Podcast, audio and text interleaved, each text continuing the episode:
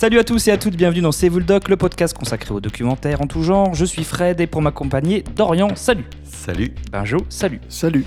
Cette semaine, on s'attaque à The Movies That Made Us, spin-off de The Toys That Made Us, un documentaire en 4 épisodes diffusé sur Netflix qui nous plonge dans les coulisses de films qui ont marqué notre enfance, Die Hard, Maman j'ai raté l'avion, Dirty Dancing et Ghostbusters. I'm just obsessed with Christmas. And I love the script, and I was like, I'm in, having absolutely no idea what we were about to find out. I wrote Ghostbusters. The concept was kind of a brand new idea. I remember I read the script for Dirty Dancing. So the rough cut's done. He looks over at my bosses and says, burn the negative and collect the insurance. Oh no. Why did we waste our money on this? A lot of the actors read the script and they go, this guy's like a wimp. All the hero of this movie does is try to hide and get help. We'd run out of studios. 42 rejection letters. They were really afraid of a girl's movie. It's just so ridiculously violent. It's so scary to watch. They really do the stuff. We thought it was a pretty good movie, but we had no idea it was going to have the effect it did on the audience. There is something special in this movie for everyone. The crowd went crazy. This film was catching on fire. Dirty Dancing, it changed our lives. And I've become an old man now, but still talking about that film. People tattoo my face on their bodies. That's crazy. Holy mackerel, this is like one of the greatest movies ever made. Alors il s'agit d'un making-of sans en être véritablement un, un hommage au cinéma qui revient sur la complexité de faire un film de son financement jusqu'à sa sortie. Dorian, qu'en as-tu pensé? Alors, autant j'avais euh, j'avais bien aimé euh, The Toys That Made Us, là. Les jouets de notre enfance Ouais, en les jouets français. de notre enfance en français. Parce qu'il y avait un côté un peu, euh, je vais dire le- un mot charnel peut-être, mais où Mhm. on, on avait joué vraiment avec des jouets euh, qui étaient traités dans le documentaire. Là, euh, pour des films, j'ai trouvé que c'était un peu moins présent le côté nostalgique. Pourtant, j'avais vu les films quand j'étais petit et genre, j'ai, Maman, j'ai raté l'avion, on, l'a vu 200 fois depuis qu'on a Mhm. 8 ans, quoi. Et, mais par contre, j'ai pas retrouvé ce côté euh, un peu viscéral euh, et nostalgique de, de mon enfance. Un peu doudou. Ouais, et Mm. j'ai moins retrouvé. Et du coup, euh, euh, le côté euh, qui était un peu embêtant à l'époque dans l'autre série sur les jouets, qui était l'aspect financier, ben là, du coup, cet aspect-là est devenu prépondérant. Mhm. Et alors, effectivement, c'est ce qu'on disait tout à l'heure en off, c'était quelque chose d'important, la- l'argent dans les films américains. Mais là, ça, on parle beaucoup de ça. La logique, c'est un peu souvent la même, à savoir, euh, oh, on n'avait pas beaucoup de financement, on savait pas comment faire, on avait des acteurs qui n'étaient pas connus, alors on, Mhm. on s'est débrouillé, puis finalement on a fait un monstre, un film de ouf euh, dont on parle encore aujourd'hui. Mhm. Et cette logique-là, c'est tout le temps la même sur, les, sur tous les épisodes. Et donc on apprend quelques trucs à droite à gauche sur certains films, Ghostbusters, qui l'avait tourné en deux versions parce que c'était pas le même nom. Ghostbreakers. Voilà, Ils n'avaient pas les droits pour le nom. Exactement. Donc ils ont tourné des scènes deux fois, enfin des petites anecdotes comme ça à droite Ouais. à gauche qui sont rigolotes. Mm. Euh, mais je suis un peu sur ma faim, quoi. C'était un peu léger, j'ai trouvé. Ouais, je trouve quand même que hum, euh, on parle moins d'argent que de Toy Us. Et moi, moi c'est ce Ah oui. qui m'a ce qui Bah. m'a plu. Je trouve que euh, voilà. Bon, je vais laisser les, Ça, C'est vrai que sur la les, parole. jouets, sur les jouets, il y avait vraiment un aspect mercantile qui était là, Ouais, présent tout le je temps. trouve qu'il y, a- il y a un petit peu. Moi, je trouve que suis d'accord avec Dorian, ça revient quand même souvent. Ah, ça revient, mais c'est c'est un peu le, la, la base de, de cette, euh, Ouais, cette de franchise série, là. ouais, ouais. Euh, ben, je dis-nous tout. Mais je suis assez d'accord avec ça. ça. ça parle de fric euh, Mm. quasi tout le temps. Euh, moi, ça m'a un peu dérangé. J'aurais préféré avoir plus d'anecdotes que Ouais. euh, de savoir euh, comment ils avaient fait pour faire des montages financiers, des Mhm. machins, euh, qu'ils avaient rencontré tel producteur pour pouvoir produire le film, ainsi de suite. Il y a un truc qui est sympa, c'est quand ils disent euh, sur Dirty Dancing là. Euh, qu'ils ont fait des castings par deux pour, euh, pour savoir qui allait, quels acteurs Mhm. allaient bien. Ça, c'est des trucs qui, effectivement qui sont intéressants. Ah oui, non, mais il y a- il y a- fr- franchement, On ne parle vrai- pas que d'argent. En Non. vrai, on passe un bon moment. C'est Mm. des trucs qui se regardent très facilement. C'est des, c'est des choses qui, enfin, c'est à chaque chaque épisode, ça fait appel à un film qu'on a déjà vu tous euh, un milliard de fois. Donc, euh, on est forcément touché par ça. Mhm. Mais euh, moi, ce qui m'a un peu dérangé, c'est cet aspect toujours un peu euh, fric, euh, Mercantile. voilà, qui est un peu, qui est un peu relou. Et effectivement, le fait que ça soit tout le temps la même. Le même format. Le même format, et Ouais. c'était un peu le même format que, Exactement. que Toys Us, c'est-à-dire, en gros, on part, c'est des success stories.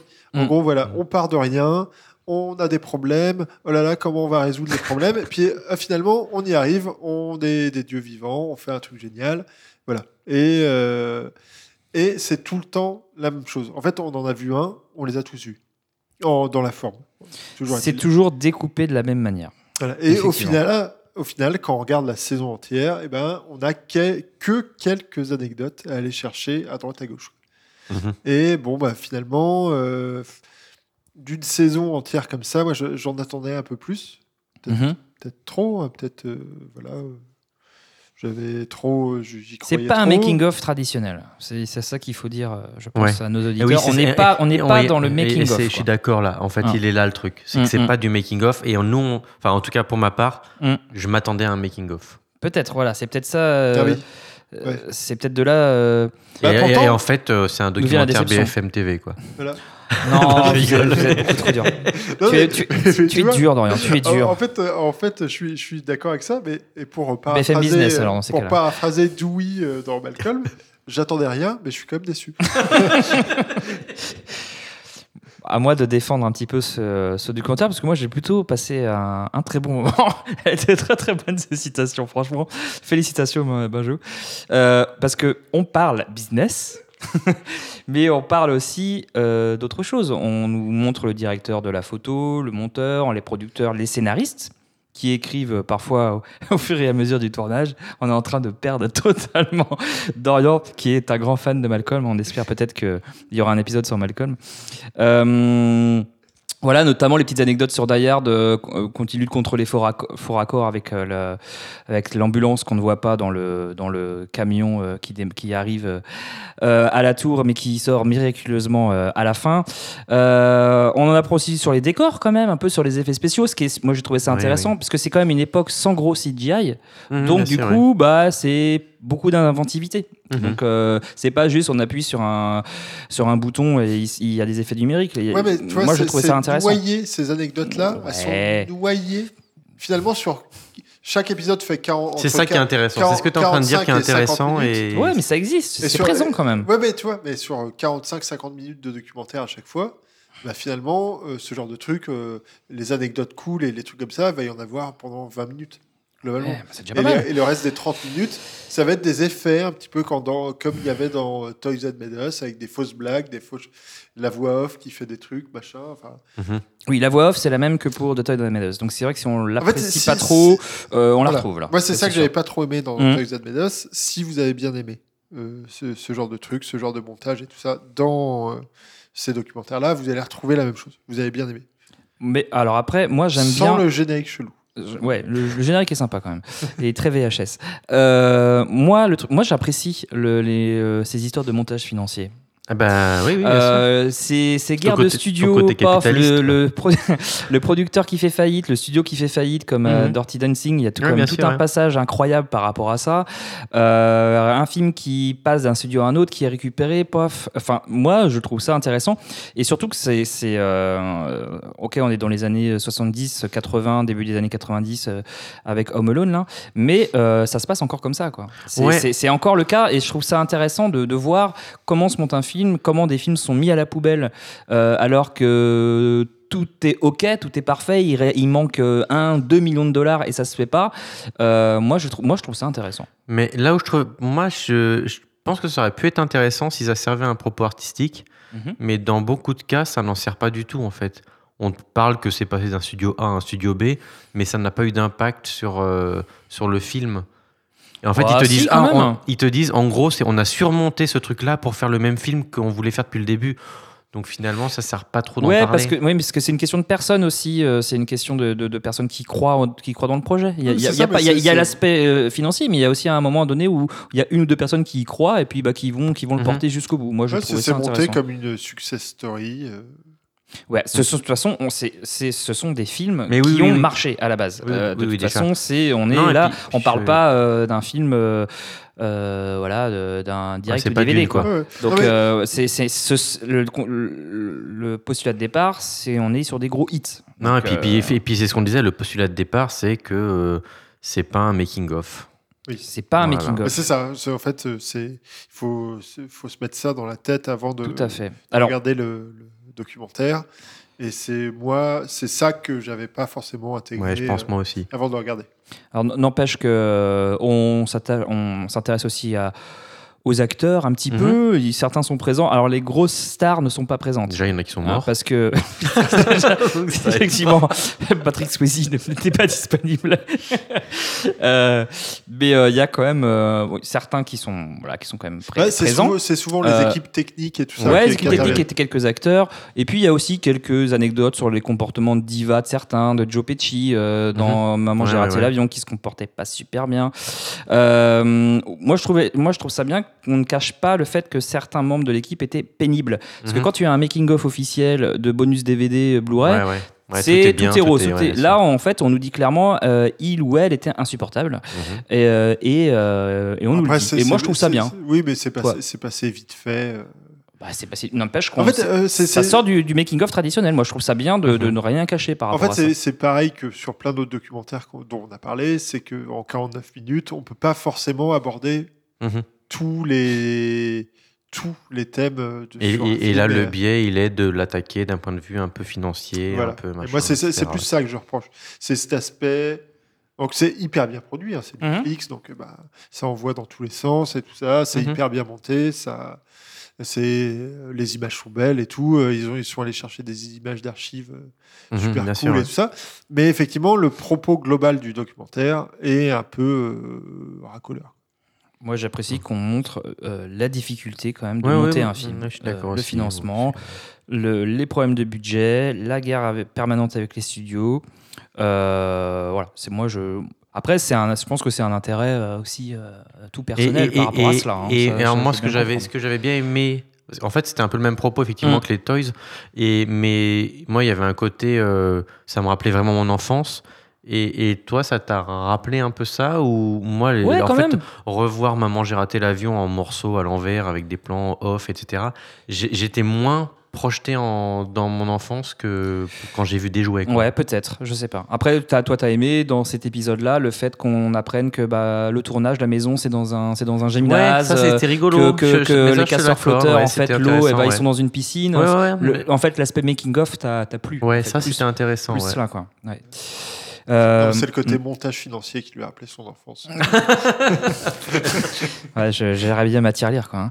Euh, Il y a aussi un petit peu, euh, si je pense que ça vous a plu, plus du coup, si je comprends bien, il parle un petit peu des musiques de films parce que c'est quand même essentiel dans ces, Ah, dans ces- hyper- dans ces hyper hits. vite, hyper vite. Euh, hyper vite. Ah, ça, je il y a- trouve ça frustrant. Il y a SOS Ouais. Fantôme, on en parle. Il y a Home Bah, Alone, moi, on en euh, parle. ouais, mais ce que je trouve frustrant, c'est que tu as l'impression qu'en fait, les mecs, c'est bah, c'est de la commande. hein. Mm.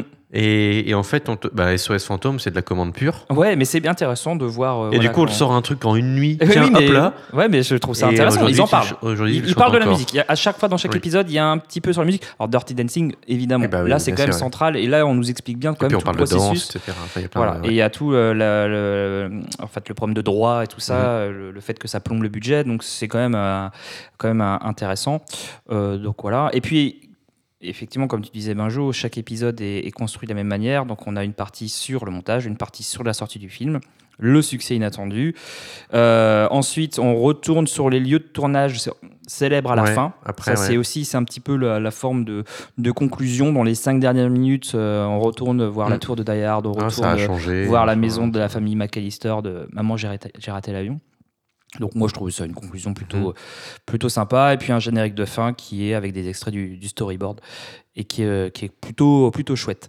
Euh, donc on a des avis euh, un petit peu contraires j'ai l'impression. Dorian tu le conseilles quand même de voir Ben, les quatre ou un seul? Est-ce qu'il y en a peut-être que, celui que tu as préféré? La question fatidique. Bah, moi, ce que j'ai préféré, c'est un film qui n'était pas de ma génération, c'était Dirty Dancing. Ouais.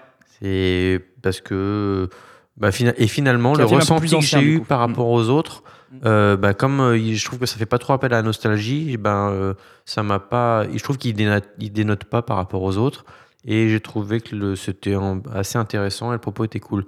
Mais est-ce que je le conseille bah, Je conseille plutôt l'autre série en fait sur les jouets. Je trouvais ça plus rigolo et, et voilà. Mais après, euh, c'est pareil, ça coûte rien. Si vous avez un abonnement Netflix, euh, faites-vous Ouais. plaisir. hein. C'est mieux de regarder ça qu'un Superman ou je sais pas quoi. hein. Oh, ça dénonce. Euh, Benjo, est-ce que tu conseilles quand même?